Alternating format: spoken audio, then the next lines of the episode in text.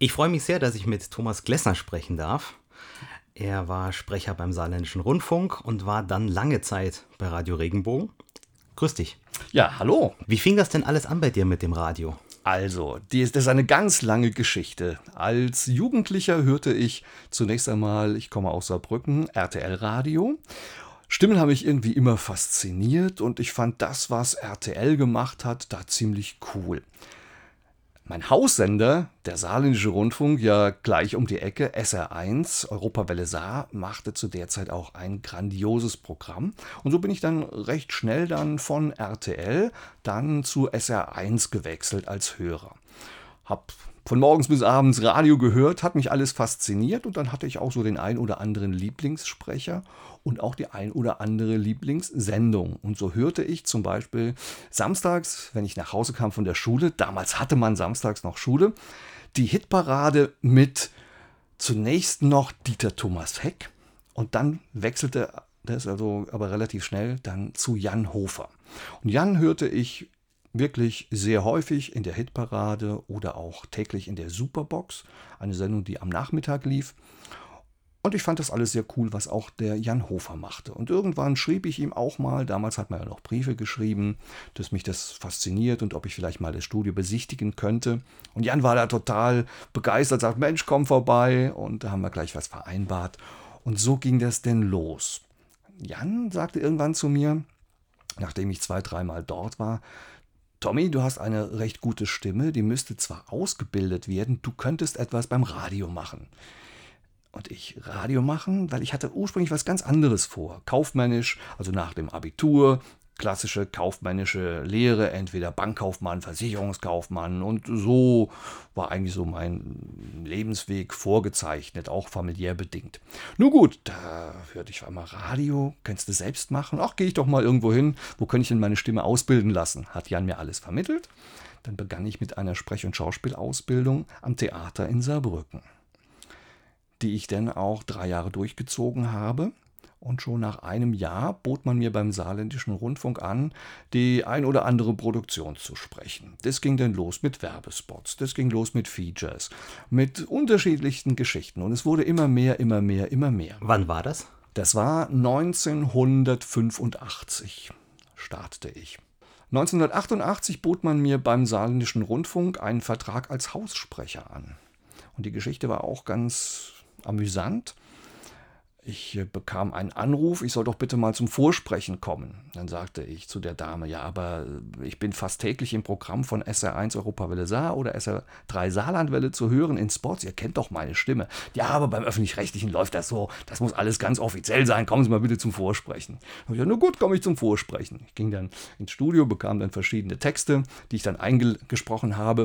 Und dann hieß es, ja, Sie hören von uns. Und da dachte ich schon, ja klar, ich höre von Ihnen. Zwei Tage später klingelte das Telefon. Disposition, ja, wir würden gerne Produktionstermine mit Ihnen vereinbaren. Und ich, ja, okay. Ja, für was? Ja, das erfahren Sie alles. Und ich sage, ja, Honorar. Ja, haben Sie Ihren Vertrag noch nicht als Haussprecher? Und ich, nein. Na gut, aber Vertrag kam denn den nächsten Tag in der Post und gehörte ich dann über zwei Jahre zu den zwölf Haussprechern des Werbefunk Saas damals. Werbefunk Saar bediente die drei Wellen des saarländischen Rundfunks und auch ein oder andere Eigenproduktion. Und so bekam ich immer mehr Aufträge, immer mehr Aufträge. Ich hm, guckte weiterhin auf SR1 Europa Welle Saar rein. Ich begann dann mit Senderegie. Jan Hofer wechselte da zu der Zeit zur Tagesschau nach Hamburg, sein Nachfolger Dieter Exter und Dieter Exter nahm mich unter seine Fittiche und bildete mich quasi in Moderation und Radio komplett aus. Dieter war mein Mentor. Dieter war eine großartige Person. Was ich von diesem Menschen gelernt habe, war wirklich einzigartig. Und ich bewundere heute noch seine Geduld und das, was er mir alles und wie er mir das vermittelt hat. Dieter ist leider vor einem Jahr ganz plötzlich verstorben, hatte abends noch um 22 Uhr oder bis 22 Uhr Sendung beim Saarländischen Rundfunk, kam nach Hause, sagte seine Frau, ich gucke noch ein bisschen Fernsehen. Und er hat dann noch ein bisschen Büro gearbeitet und morgens hm, lag er tot im Bett. Das tut mir heute noch sehr, sehr leid. Ich stehe mit Dagmar auch noch weiterhin in Verbindung und versuche auch so das, was ich von Dieter gelernt habe, immer schon an junge Radiotalente weiterzugeben. Und so habe ich auch damals schon recht früh nach meiner Ausbildung als Sprecher selbst denn Sprecherziehung gegeben und das über Jahre hinweg. Heute schaffe ich es zeitlich nicht mehr durch meinen Beruf, ich bin einfach zu, zu sehr eingebunden, aber bis vor ein paar Jahren habe ich das noch gemacht und immer noch so im Geiste. Ich versuche, das, was ich von Dieter bekommen habe, weiterzugeben. Ja, so begann dann meine Radiokarriere. Nur zu springen. Zu, zum, zum Verständnis, ähm, du warst also quasi nicht beim Saarländischen Rundfunk angestellt, sondern bei der Werbetochter des ich war, ich Angestellt war ich nicht, ich war freier Sprecher bei Werbefunk Saar und aber auch beim Saarländischen Rundfunk. Also ich, äh, die konnten, alle Redaktionen konnten auf mich zurückgreifen. Und äh, so habe ich, wie gesagt, das ein oder andere für die Europawelle gemacht. Ich habe Produktionen gesprochen und auch Regie gemacht. Wie lief denn zum Beispiel so eine Jingle-Produktion damals ab? Heutzutage gibt es da große Firmen in den USA, in Holland etc., die, die machen das. Wie ist das damals abgelaufen? Also das war ganz, ganz wirklich auch einzigartig. Wolfgang Hellmann, Gott hab ihn selig, und Dieter Exter haben wirklich äh, aus verschiedensten Musikstückchen Schnipsel zusammengeschnitten, damals noch an den Bandmaschinen, haben das alles vorbereitet und dann einen entsprechenden Sprecher dazu geladen. Und es war alles schon vorbereitet. Musik, Betten, Jingles. Und sie hatten auch genau äh, natürlich die Vorstellung, in welcher Dynamik der Sprecher das zu sprechen hat. Und so haben wir dann wirklich stundenlang produziert und es war immer auch sehr, sehr witzig. Wir hatten immer Spaß, hat immer Spaß gemacht, diese Produktion mit den beiden. Und so lief es in einem kleinen Kämmerchen, liefen diese Produktionen, die Jingles-Produktionen ab. Ja, Jingles oder halt auch Trailer. Ja, und die beiden absolute, ähm, ach, das kann gar nicht sagen, wie, wie akribisch die geachtet haben und äh, ganz genau, das musste auf die hundertstel Sekunde wirklich passen mit jedem Buchstaben. Und so war das, ja. Aber wirklich das Endergebnis konnte sich dann hören lassen. Wie kam es denn dann, dass du nicht mehr beim Saarländischen Rundfunk warst? Naja, ich habe denn ja viel Regie gemacht in Sendungen, auch in Live-Sendungen, wie zum Beispiel der Superbox, Hit mal mit, was, ja, wirklich sehr viele Sendungen. Und dann habe ich gedacht, ach, Moderation, das wäre es doch. Und meine Mentoren, oder Hauptmentor Dieter sagte, Moderation ist genau dein Ding. Du hast jetzt so lange Erfahrung in der Hitparade. Die Hits der Woche habe ich ja jahrelang begleitet. Und sagte, du, in Mannheim hat ein Privatsender aufgemacht, ein neuer Sender. Schick doch da mal ein Demoband hin. Thomas hat ein Demoband zu Radio Regenbogen in die Dudenstraße nach Mannheim geschickt, zu Klaus Schunk. Klaus Schunk, Sekretärin, rief drei Tage später an, bat mich äh, mal vorbeizukommen vorzusprechen und ich wurde direkt eingekauft. Das war 1991. Das war Ende 1990. Ich habe bereits im Oktober 1990 äh, bei Regenbogen meine erste Sendung gefahren. Dann wurde ich nach Holland geschickt mit einigen Kollegen noch. Da haben wir noch den letzten Schliff von Ad Roland, einer absoluten Radiogröße in Holland bekommen. Als ich dann zurückkam, war ich fest im Dienstplan von Radio Regenbogen, war dann bis März 1991 freier Sprecher, beziehungsweise bis Ende Februar und ab 1. März dann Festanstellung bei Radio Regenbogen und das Ganze dann 17 Jahre lang. Wie war denn der Unterschied zwischen diesem öffentlich-rechtlichen saarländischen Rundfunk und dann in diesem Privatsender? Also Privatfunk war schon ganz anders als der öffentlich-rechtliche. Beim öffentlich-rechtlichen war vieles zum Teil auch vorgegeben. Ich sage auch ja, heute noch so ein bisschen Beamtenradio war das damals. Und beim Privatfunk konnte man sich austoben. Man konnte sehr vieles einfach ausprobieren, einfach machen. Da hieß es nicht, das muss jetzt die Redakteurin und der Redakteur und der Chefredakteur muss nochmal drüber gucken über einen Beitrag. Nein, wir haben in den Redaktionen ein Thema besprochen, das und das wollen wir transportieren und dann haben wir gemacht.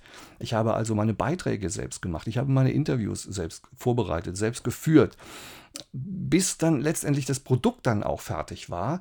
Das heißt, im Studio dann sehr viel live gemacht mit den Talkgästen, mit den Interviewgästen, aber auch das ein oder andere Mal produziert. Aber man hat das alles selbst gemacht. Und natürlich das Selbstfahrerstudio. damals beim Saarländischen Rundfunk gab es, als ich dann gegangen bin, zwar schon, schon Selbstfahrer-Dispulte in den Studios, aber es gab auch die ein oder andere Sendung, die wurde wirklich noch vom Sprechertisch gefahren. Und beim Privatfunk alles halt selbst im Selbstfahrerstudio. Und damals halt richtig noch mit Bandmaschinen, mit äh, Cartridges und das war alles live. Und zwar rund um die Uhr, 24 Stunden am Tag, 365 Tage im Jahr. Das war ein Riesenunterschied vom Privatfunk zum öffentlich-rechtlichen damals, aber äh, mit dieser Leidenschaft, mit dieser Motivation, die man hatte. Also ich habe damals wirklich im Radio gelebt. Kann man das denn generell für diese früheren Jahre dieses, des Privatfunks so sagen, dass da einfach Leidenschaft beim ganzen Team dabei war, um das zu stemmen? Ja, absolut. Was das Besondere war, so habe ich es empfunden, wir waren eine Familie. Wir waren ein recht kleines Team, das ist auch nochmal der Unterschied zu den öffentlich-rechtlichen. Öffentlich-rechtlichen mit wesentlich mehr Manpower. Bei Radio Regenbogen zum Beispiel ein kleines Team. Wir waren zu Beginn, glaube ich, 40, 40 Leute. Und wir waren eine Familie. Und es ging auch wirklich sehr familiär zu. Nicht, nicht anonym, wie das beim öffentlich-rechtlichen teilweise war. Es war wirklich eine tolle Familie und so hat man mit einer Leidenschaft gearbeitet. Und wo gehobelt wird, da fallen auch Späne. Da wurde aber niemand irgendwie der Kopf abgerissen, wenn da auch mal etwas schief ging. Das was ich wirklich zu schätzen lernte damals, wir konnten uns ausprobieren, wir konnten Formate entwickeln, alles selbst gemacht und, und hatten einen Spaß bei der Arbeit. Es war unglaublich. Wie sah denn das Programm damals aus? So ein Tag Radio Regenbogen. Radio Regenbogen, ganz klassisch, startete morgens um 5 Uhr mit der Morning Show, von 5 bis um 6, eine Stunde. Dann ab 6 bis 9 gab es dann die Morning Show, wobei damals hieß es noch Sendung.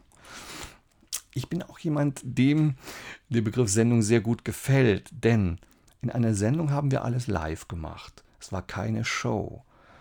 Als es dann Shows gab, gab es für mich schon einen Unterschied. Nun gut, dann gab es den Morgen von 9 bis 12. Weiß allerdings gar nicht mehr genau, wie das hieß. Morgenbummel. Ja, Morgenbummel von 9 bis 12. Von 12 bis um 2 gab es die Radio Regenbogen Siesta und von 14 bis 16 Uhr Radio Regenbogen Siesta Spezial. Danach gab es das Fazit eine Magazinsendung, Zusammenfassung des Tages und ab 18 Uhr das Bistro. Bistro bis 20 Uhr viel Musik, wenig Gequatsche, die ein oder andere Musikmoderation und bunte Meldung. Danach splittete sich das Programm. Radio Regenbogen war zu der Zeit, bestand zu der Zeit aus zwei Gesellschaften, die PPG 1 und PPG 2. Programm- und Produktionsgesellschaft 1 und Programm- und Produktionsgesellschaft 2. Die 1 hatte die Programmhoheit von morgens um 6 bis abends um 20 Uhr und von 20 Uhr bis morgens um 6 war es dann die 2. Wurde auch aus einer anderen Räumlichkeit gesendet. Die 2 gab es ein Studio in Mannheim-Friedrichsfeld. Dort über einem Möbelhaus gab es eine Disco. Die Disco hatte Donnerstag bis Sonntag damals geöffnet. Das Radioprogramm kam von 20 Uhr bis morgens um 6 Uhr komplett aus diesem Studio dort. Zur Disco war eine große Scheibe und von Donnerstag an, wie gesagt, bis Sonntag, wenn dann die, die, die Disco-Gäste in der Disco waren, haben die dann auch ins Radiostudio hineingeguckt. Das war also ganz, ganz witzig. Wahrscheinlich auch mit viel Live-Disco-Programm dann. Weniger. Das war das Interessante. Das Radioprogramm, das war komplett wie am Tage auch. Es gab zwar ein, die ein oder andere Spezialsendung, eine reine Disco-Sendung gab es nicht. Es gab am Samstagabend ab 20 Uhr die Partyline da vermittelten wir Live-Partys. Da war schon von der Mucke her etwas, ja, Disco-lastiger. Aber so eine rein Disco-Sendung gab es nicht. Hat man denn diesen Unterschied zwischen vor 20 und nach 20 Uhr im Programm irgendwie gehört? Der Hörer hat da wahrscheinlich nichts mitbekommen von. Über, überhaupt nicht. Das einzige Interessante war die Dienstpläne. Die waren wirklich äh, sehr, sehr cool. Denn die, ab 20 Uhr bis morgens um 6 gab es drei Schichten. Es gab einen Moderator, der moderierte von 20 Uhr bis um Mitternacht. Der Nachrichtenmann, der die Nachrichten machte ab 20 Uhr bis Mitternacht, moderierte dann von 0 bis um 2. Und von 2 bis um 6 gab es einen Moderator, der auch gleichzeitig die Nachrichten gesprochen hat. Das war das Besondere. Wo kamen die denn her, die Nachrichten? Die Nachrichten wurden von der DPA, äh, die Fahne übernommen und dann live gelesen. Also da musste man also nichts redaktionell auch irgendwie tun. Ja, also alles, was über den Ticker kam, ja, haben wir dann verwurstelt. Wie war das tagsüber? Tagsüber gab es natürlich eine Nachrichtenredaktion, die ab 5 Uhr natürlich morgens präsent war, von 5 bis um 14 Uhr ein Nachrichtenmann, dann die Mittagsschicht und auch dann, wie gesagt, dann ab 20 Uhr dann der Nachrichtenmann, der dann halt das Abendprogramm und Nachtprogramm bediente. Wie viele Leute waren in der Region unterwegs? Weil ich denke, das war ja auch ein, ein durchaus ein wichtiger Punkt im Programm. Also wir waren so in etwa zwölf Moderatoren zu der damaligen Zeit, wo wir sprechen jetzt also ab 1990 bis, sagen wir mal so, ja, Anfang 2000er. Die Moderatoren, dann kamen vielleicht auch so zehn Nachrichtenredakteure hinzu. Und es gab eigene Redakteure, die wirklich nur Beiträge gemacht haben. Plus entsprechend Praktikanten, die dem Programm zugeliefert haben. Ja, so war das etwa von der Mannschaft her. Wie lief damals die Jingle-Produktion bei Radio Regenbogen? Jingle-Produktion, die Jingles wurden alle in Holland bei Topformat damals produziert mit dem weltberühmten Bodo Lukas Chor. Bodo Lukas Chor weiß ich nicht mehr, waren sie bei Dalli Dalli oder bei Wim Tölke, weiß ich gar nicht, in irgendwelchen Fernsehshows. Sie hat, also der Bodo Lukas Chor hat die Regenbogen-Jingles gesungen, ja, und bei Top-Format in Holland produziert. Damals, also Anfang der 90er, war Radio Regenbogen ja in Anführungsstrichen nur in Mannheim zu hören, also auch was die Frequenz jetzt angeht. Das hat sich dann ja ein bisschen vergrößert durch diesen Umschwung in Baden-Württemberg 1994, wo die Lizenzen neu vergeben wurden. Was hatte das für Auswirkungen? Ja, also wir Mitarbeiter in Mannheim auf der Frequenz 102,8 haben uns damals auf einmal gewundert, als unser Geschäftsführer kam und sagte, wir übernehmen Schwarzwaldradio im Südbaden mit der Frequenz 101,1. Okay. Ja, dann war das am Anfang auch sehr tricky, so, also Nordbaden, Südbaden, in der Mitte war nichts. Die Kollegen von Schwarzwaldradio haben wir allerdings alle auch sehr gut aufgenommen, das war schon ganz gut. Und dann kam, das weiß ich nicht mehr, ein, zwei Jahre später kam dann Radio Victoria und Radio Ladies First hinzu. Und damit hatten wir ein Gesamt gesamt, die gesamte Badenschiene halt bedient mit Radio Regenbogen. Sehr interessant auch dann die Kollegen, die hinzukamen. Ich erinnere mich an Charlie 2000, ein sehr liebenswerter Kollege, mit dem ich auch sehr gerne zusammengearbeitet habe. Ich, er hat mich freitagsabends immer abgelöst. Ich habe ja freitagsabends die Tip Top 10, die Hörerhitparade moderiert und Charlie 2000 kam dann im Anschluss dann. Oder Bernd Schumacher, damals Bernie mit der Bernie Show war auch legendär im Sendegebiet. Und dann war Regenbogen ja, von Darmstadt, Südhessen bis Bern zu hören. Gab es dann damals Regionalstudios in diesen Bereichen? Weil du sagst, du hast Mitarbeiter übernommen, die werden ja nicht alle nach Mannheim dann gefahren sein. Genau. Ja, also man hat da wirklich großen Wert drauf gelegt, zu der damaligen Zeit, dass man schon gleich früh diese Regionalstudios unterstützt. Es gab also das Regionalstudio in Freiburg, dann das Studio in Karlsruhe und dann die Sendezentrale in Mannheim das hat dem SWR natürlich auch gar nicht so gepasst damals, denn SWR hat im Prinzip äh, sehr wenig äh, zu Beginn oder Ende der 80er, Anfang der 90er Jahre regionalisiert. Klar, in Mannheim mit Kurpfalzradio war das schon, aber die anderen Studios sind erst später dazugekommen.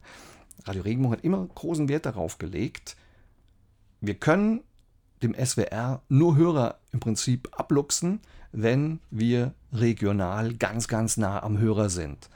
Und so waren wir wirklich auch ganz nah am Hörer. Das hat mir auch immer sehr viel Spaß gemacht. Denn ich war immer schon oder habe immer nach dem Motto gearbeitet, ich bin nicht neugierig, wenn ich alles weiß. Ich wollte immer wissen, wer mir zuhört, wer mein Hörer ist. Und deshalb bin ich auch mit vielen Sendungen rausgefahren ins Regenbogenland. Von Südbaden bis Nordbaden, Odenwald, Pfälzerwald. Und wir haben sehr viele damals Live-Sendungen gemacht, Live-Talks, direkt mit dem Hörer vor Ort. Was heißt, wir sind rausgegangen aus dem Studio zum Hörer hin. Das hat der öffentlich-rechtliche damals noch nicht so gemacht.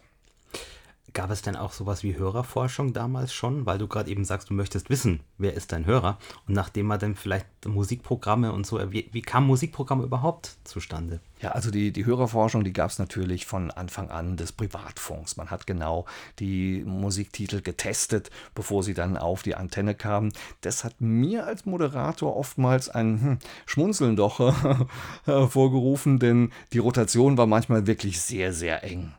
Ich erinnere mich, äh, ich glaube, in meiner ja, härteste Zeit waren mal 180 Titel, die gefahren wurden. Das war wirklich sehr, sehr straff. Nachher dann so zwischen 350 und 500 Titel. Aber alle Titel, bevor sie auf die Antenne kamen, wurden getestet durch die Marktforschung. Gab es denn eine Musikredaktion in dem Sinne? Musikredaktion gab es immer. Mit dem damaligen Musikchef mit Rolf Balschbach war ich in Holland zur Ausbildung. Davor gab es den Musikchef, ich habe ihn nicht mehr kennengelernt. Markus Wahl ist auch leider sehr, sehr jung gestorben. Und die Musikredaktion bestand in der Regel aus dem Musikchef und zwei Redakteuren. Diese lange Zeit, die du bei Radio Regenbogen warst und man das mal so ein bisschen durchschaut, wie hat sich das Programm verändert über die Jahre? Ja, also zu Beginn gab es wirklich sehr viele Spezialsendungen. Das, es gab eine Country-Sendung, es gab eine Kuppelshow, die heiße Spur, die ich damals auch moderiert habe, die ich auch wirklich sehr gerne moderiert habe. Wenn ich heute so Land auf, Land ab die Radioszene mal durchschaltet, denke ich, ach, das haben wir damals auch gemacht. Da konnten wir uns auch entsprechend ausprobieren und testen. Es gab denn spezielle, klar, Hitparaden, gab es die, die ganz normalen Hörercharts, dann gab es die Airplay-Charts, es gab viele Sondersendungen zu bestimmten Themen, auch News-Themen, ja. Es gab, die Wochenenden waren auch mit Spezialsendungen. Kaffeeklatsch, erinnere ich mich noch wirklich äh, dran, hat Andreas Schonzek jahrelang moderiert mit äh, jeden Sonntag entsprechend vielen Promis, verschiedenen Promis. Es gab Sportsendungen. Es gab am Sonntag von 12 bis um 15 Uhr das Wunschmenü. Hörer schrieben damals Postkarten. Dagmar Klime und ich, wir wechselten uns in dieser Sendung ab haben dann die Postkarten mit den Hörerwünschen vorgelesen und auch genau diese Titel, die die Hörer sich wünschten, die wurden gespielt. Im Laufe meiner Jahre gab es zwar auch noch Wunschsendungen im Radio, die ich auch moderiert habe, aber da war das mit den Hörerwünschen so ein bisschen anders. Ein ganz kleines bisschen anders. Das heißt? Das heißt, das Musikprogramm stand fest und man suchte sich entsprechend dann die Karten raus, beziehungsweise die Mails mit den entsprechenden Wünschen. Das ist so etwas, ich möchte Radio in keinster Weise schlecht reden, denn ich finde Radio nach wie vor ein sehr geiles und schnelles Medium und ich bin nach wie vor ein begeisterter Radiohörer. Aber so ein bisschen Kritik oftmals ist es für mich nicht ganz so ehrlich. Und dieses ganz so ehrlich meine ich genau so. Jetzt mit dem Musikprogramm, mit einem Wunsch, äh, mit einer Wunschsendung. Es wird doch gespielt, was sowieso gespielt worden wäre, nur es wird dann entsprechend, dann werden die Wünsche draufgesetzt. An eine Spezialsendung erinnere ich mich auch heute noch sehr gerne, der Night Talk. Night Talk wurde moderiert von Astrid Jacobi. Sie moderiert heute noch bei Radio Regenbogen und ich durfte diese Sendung moderieren. Wir haben uns jede Woche abgewechselt und im Night Talk auch im Prinzip das gemacht, was Domian seit Jahren macht. Wir waren allerdings schon vor Domian dran mit solch einer Geschichte. Und es war wirklich total offen. Es waren zwei Stunden, fast keine Musik, fast nur Wort und alles live. Es gab da wunderbare Geschichten. Es gab aber auch sehr traurige Geschichten. Und es war wirklich mit Emotionen voll bepackt, aber total ehrlich halt auch. Und wir haben die Leute reden lassen. Das kam auch sehr gut an. Also Night Talk, auch eine Spezialsendung, die ich richtig gut fand. Was auch damals schon war, Ende der 80er bis Mitte der 90er, es wurden Sendungen wie die Beachpartys, die im Land veranstaltet wurden von Radio Regenbogen, auch live übertragen. Beachpartys an den Seen, Freiburg, Tunisee, in Heddesheim am Badesee, in Forst waren wir zugange mit wirklich vielen Stars und verdammt coolen Hörern. Auch die Sommertouren von Radio Regenbogen waren legendär. Im Sommer sind wir über acht Wochen, das ist heute undenkbar, jeden Tag von Montag bis Sonntag, von morgens neun sind wir im Sender losgefahren, sind dann in ein Schwimmbad oder einen Baggersee, haben dann mittags von 12 bis um 16 Uhr Party gemacht, Spaß gemacht O-Töne eingesammelt und abends ab 18 Uhr bis 20 Uhr habe ich dann in der Sendung Bistro Spezial diese Musikwünsche und Grüße denn in der Sendung gespielt. Ich habe acht Wochen durchgearbeitet. Undenkbar heute. Und zwar einfach nur geil. Was auch übrigens, du fragtest mich eben, Unterschied zwischen öffentlich-rechtlich und privat. Es gab auch mal Situationen, krankheitsbedingt, Grippewelle, was auch immer, Urlaubszeit. Es waren wenig Moderatoren da. Und mein Rekord lag einmal bei 16 Stunden, 16 Sendestunden innerhalb von 24 Stunden. Total irre, heute unvorstellbar, mit kleinen Unterbrechungen. Aber auch daran erinnere ich mich ohne dass das ein Marathon war. Und man muss ja noch dazu sagen, damals wahrscheinlich noch nicht alles aus dem Rechner einfach nur hintereinander abgespielt, sondern da war noch Action im Studio. Das natürlich auch der Unterschied zu heute. Damals war es ein Handwerk. Man hatte in der Regel auch nur zwei Stunden am, am Stück wegen mir vielleicht morgens, mittags und abends auch mal. Aber das war wirklich ein Handwerk und nach zwei Stunden war man schon fertig, denn man legt ja die Platten auf, die Vinylscheiben, eine Single mit 45 Umdrehungen, eine LP mit 33. Das man, ging auch manchmal schief. Manchmal ver vergaß man das auch, man hat mal ein bisschen verwechselt und dann war schnell wieder die, die, die Geschwindigkeit geändert. Man legte die Bänder auf, die Jingles, die Cartridge, die Werbung. Zu Beginn meiner Zeit beim beim Privatfunk gab es jeden Werbespot auf einer Card. Beim öffentlich-rechtlichen wurde die Werbung komplett aus der Technik gefahren. Da war der Moderator relativ entspannt im Studio. Vor der Sendung beim Privatfunk nahm man sich seine Liste, hat sich seine entsprechenden Werbeblöcke anhand der Cards zusammengesucht und hat die dann schön nacheinander dann abgespielt. Das war schon richtig Action angesagt im Studio und war wirklich also ein Handwerk. Das sieht heute anders aus. Oder dann halt ab Mitte der 90er Jahre, da saß man dann vor dem Rechner, vor, vor, drei, äh, vor drei Bildschirmen, ein kleines Mischpult und fuhr so seine Sendung. Wann war das ungefähr, wo quasi die CDs und so dann mal weg waren? Mit der Übernahme von den Frequenzen der 101,1 und der 100,4 in Baden-Baden wurde die Werbung ja schon entsprechend über PC gefahren und gesplittet und da ging es dann los im Prinzip mit den digitalen Programmen, mit den PCs. Wenn man hier in die Region Mannheim vor allem schaut, also Beispiel, ein landesweiter Sender wie Antenne Bayern hat zum Beispiel so einen großen Mitbewerber, öffentlich-rechtliches Bayern 3. So. Aber so eine Grenzregion wie Mannheim, da kommt Rheinland-Pfalz rein, RPR, da kommt vielleicht noch Hessen mit rein. Da waren damals noch SDR 3 und SWF 3. Wie war denn da so der, der Wettbewerb insgesamt? Also der Wettbewerb war schon ziemlich hart damals. Wir hatten also wirklich bei Radio Regenbogen als direkte Konkurrenten in Anführungszeichen RPR 1, natürlich, HR3, die sehr, in, sehr stark in Nordbaden rein sendeten, natürlich SWR 3, SWR 4 auch, denn wir haben im Kurpfalzradio auch den ein oder anderen Hörer dann entsprechend dann übernommen. Also die, die Konkurrenz war in diesem Dreiländereck immer schon sehr, sehr groß. Und eigentlich hätten die öffentlich-rechtlichen Radio Regenbogen in Grund und Boden senden können.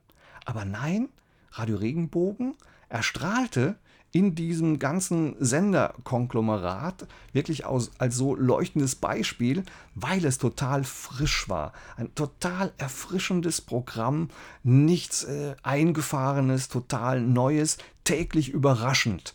Das war wirklich Radio Regenbogen. Wir haben jeden Tag etwas Neues gemacht und haben den Hörer überrascht und sind zum Hörer hingegangen. Das haben die anderen nicht so gemacht. War denn die Fusion von SDR und SWF damals ein großes Thema, weil dann nur das neue große SWR 3 kommt? Seltsamerweise hatte man irgendwie nie so riesen Angst vor, vor dem öffentlich-rechtlichen, gerade vor SWR 3. Man beäugte es natürlich ganz genau, schaute, was machen die jetzt, aber letztendlich hatten wir wirklich ein ausgeprägtes Selbstbewusstsein und haben gedacht, das kriegen wir auch hin. Gab es denn unter den ganzen Sendungen, die du moderiert hast, so Favoriten? Die gab es. Zunächst muss ich aber sagen, wirklich jede Sendung, die ich gemacht habe, hat mir großen Spaß bereitet. Und das war für mich auch, oder ist für mich auch heute noch das Besondere. Ich hatte wahnsinnig viel Spaß bei den Sendungen. Wenn du mich jetzt nach einem Ranking fragen würdest, welche Sendung mir am meisten Spaß gemacht hat, war das die Hörerhitparade, die Tip Top 10 am Freitagabend. Aber da kommt gleich auf auch andere Sendungen, wie zum Beispiel die Beach Partys, die ich live moderiert habe. Der Comedy Brunch. Comedy Brunch, ein Talkformat. Sonntags wurde sie gesendet von 10 bis um 12 und das war die einzige Sendung, die ich in meiner gesamten Karriere auch aufgezeichnet habe. Ansonsten habe ich alles live gemacht. Comedy Brunch, Top Comedians kamen ins Studio. Kriegt man natürlich nicht an einem Sonntagmorgen von 10 bis um 12. Das heißt, diese Sendung habe ich aufgezeichnet.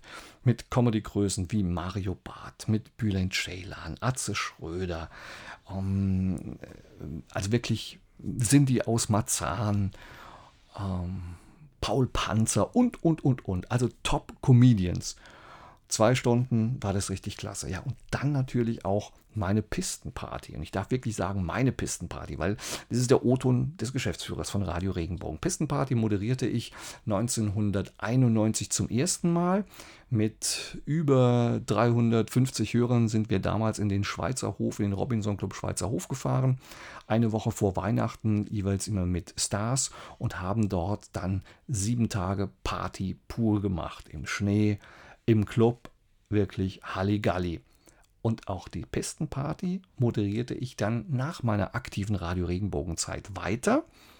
In diesem Jahr war geplant, auch nochmal, jetzt muss man mal gucken nach der Corona-Zeit, ob die denn überhaupt stattfindet, aber ich wäre auf alle Fälle mit dabei. Warum bist du denn heute nicht mehr bei Radio Regenbogen? Nach über 20 Jahren aktiver Radioarbeit muss ich sagen, war bei mir auch so ein bisschen die Luft raus. Mir hat so ein bisschen der Drive gefehlt, das muss ich ganz ehrlich zugeben. Und so passte es wirklich hervorragend, dass ich vor über zwölf Jahren ein Angebot einer Bank bekam, die mich gerne als Pressesprecher hätten. Eine große Bank in Mannheim, die VR Bank Rhein-Neckar, die fusionierten damals ich habe für Vorgängerinstitute viel moderiert. Das durfte ich neben meiner aktiven Studioarbeit auch. Ich durfte sehr viele Off-Air-Veranstaltungen machen. Habe für die damalige Volksbank Mannheim viel moderiert, von Kundenveranstaltungen über Mitarbeiterveranstaltungen. Und äh, so kam es denn, dass der Vorstand damals sagte, wir hätten, sie hätten mich gerne als Pressesprecher. Das habe ich mir eine Zeit lang überlegt. Bin damit zur Geschäftsführung von Radio Regenbogen, sagte, ich habe hier ein Angebot, ich würde es gerne annehmen und die Geschäftsführung von Radio Regenbogen sagte, wir gratulieren dir recht herzlich dazu, aber wir würden uns freuen, wenn du das ein oder andere bei Radio Regenbogen noch machen würdest. Sprech doch mal bitte mit dem Vorstand und ähm, du hast hier immer einen Fuß in der Tür. Genau das habe ich getan, habe mit meinem Vorstand gesprochen. Vorstand war damit einverstanden, dass ich hin und wieder was beim Radio mache, mit meiner Stimme noch arbeite. Und so ist es denn gekommen, dass ich Radio Regenbogen aktiv verlassen habe vor über zwölf Jahren, bin dann als Pressesprecher zur VR Bank Rhein-Neckar, aber auch heute noch bei Radio Regenbogen wirklich gern in der Redaktion aufgenommen werde und auch immer noch das ein oder andere dann für Radio Regenbogen moderiere. Und was hörst du, wenn du heute das Radio einschaltest? Neben Radio Regenbogen? Ich höre in der Tat natürlich noch Radio Regenbogen ab und an, denn ich möchte ja doch ein bisschen up-to-date sein. Ich höre aber wirklich viel, muss ich sagen, SWR 4. SWR 4 auch vom Grunde. Ich bekomme wirklich sehr viele Informationen aus der Region und ich bin ein Schlagerfreak. Und das war ich auch schon zu meiner Zeit beim Radio. Immer schon. Auch wenn ich zum Beispiel die Tip Top 10 moderiert habe. Ich kann ja ein kleines Geheimnis verraten. Und ich brauchte mal irgendwie so einen kleinen Break dazwischen. Habe ich dann nicht zum Schokoriegel gegriffen, sondern habe mir auf den Kopfhörer Katja Epstein und Theater gegeben. Ja, und habe wirklich während der Tip Top 10 auf dem Kopfhörer Katja Epstein gehört. Oder auch ein Michael Holm, ein Jürgen Drews, was auch immer. Und so war das denn. Das das, das Dextro Energy des Radiomoderators. Das kann man bei mir wirklich genau so sagen, ja. genau. Thomas, ich danke dir vielmals für das Gespräch. Sehr, sehr gerne, hat mir Spaß gemacht.